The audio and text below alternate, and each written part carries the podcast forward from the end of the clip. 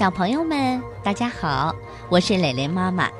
今天呢，我要给你们讲的故事啊，叫《神奇的土豆泥》，作者来自法国的焦西亚娜·斯特尔西克，由徐平翻译。露皮奥德是一个小姑娘，她非常非常矮，非常非常瘦，她总是不觉得饿，她几乎。什么也不吃，这让他的父母很不高兴。他的父母是一对叫美食家的巨人夫妇，卢比欧德对他们来说是那么小。美食家巨人夫妇有着丰满、红润、富有弹性的脸，他们的手臂胖乎乎的，他们的肚子圆滚滚的。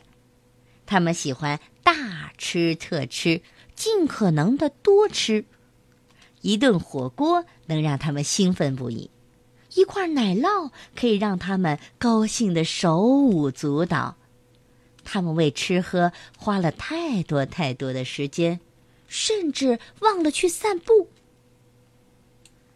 到了中午，一切又重新开始。这一次，美食家巨人夫妇为卢皮奥德准备的是一堆像小山一样的土豆泥。好奇怪呀！人们会说这是一座沙丘，一座大大的金黄色的沙丘。卢皮奥德拿起他的叉子，在上面画上了波浪。这些在土豆泥上的波浪看起来很漂亮。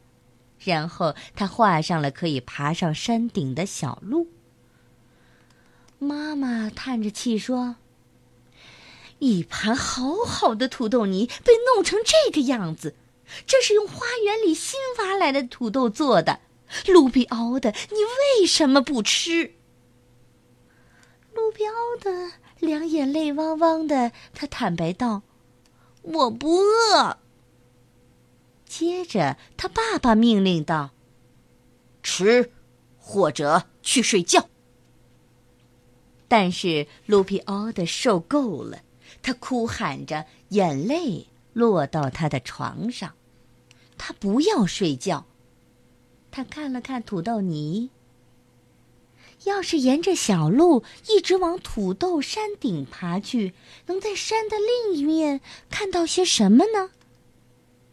又瘦又小又非常孤独的卢皮奥德，在那个漂亮的金黄色沙丘上散步。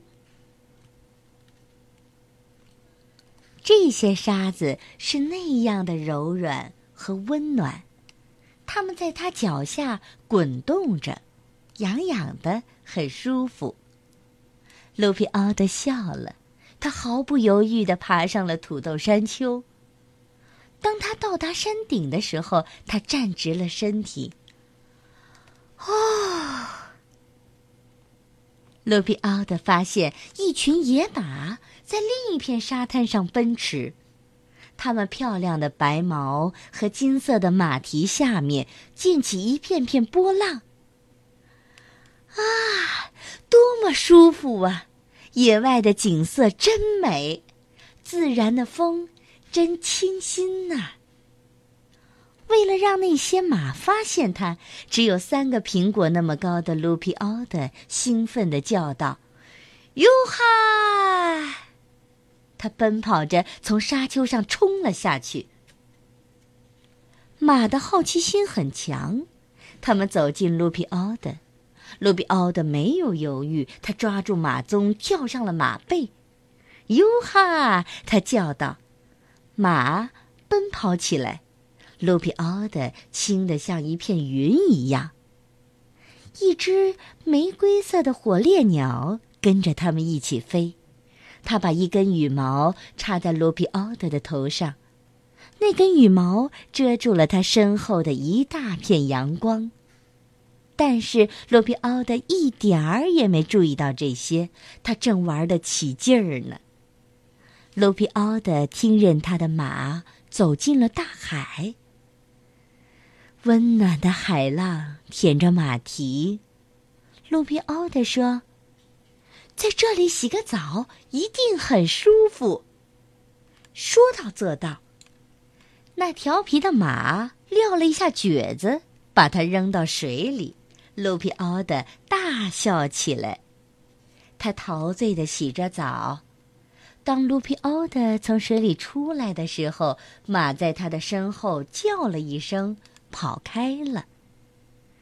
卢皮奥德脱下裙子，用力拧干，然后把它平平的铺在沙滩上，接着他自己也躺在衣服旁边儿。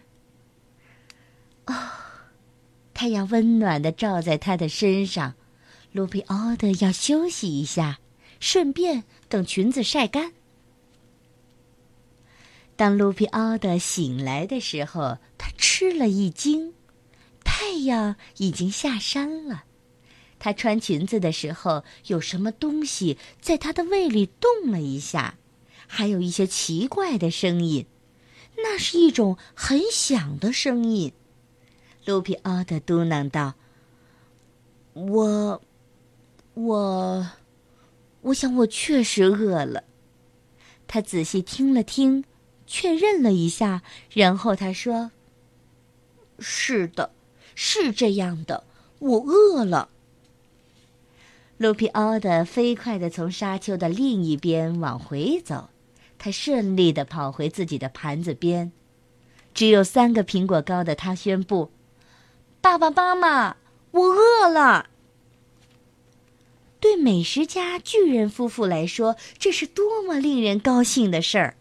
他们拿走了那盘凉了的土豆泥，妈妈快速的在平底锅里打鸡蛋，而爸爸趁这当换上了干净的桌布，好吃的炒蛋被放进了盘子。真好，这样真好，不用别人提醒。他大喊一声：“吃！”卢皮欧的不再拒绝吃东西，他甚至有了非常好的胃口。对美食家巨人夫妇一家来说，这真像是一个节日。一天，两天，三天，一直到第七天，卢比奥德又不想吃东西了。美食家巨人夫妇威胁他要把他放到床上。卢比奥德不再哭了，他看了看他的盘子，多么饱满的花菜，好神奇呀！就像一朵云，卢皮奥德拿起他的叉子，他从这朵很大的云跳到另一朵云上。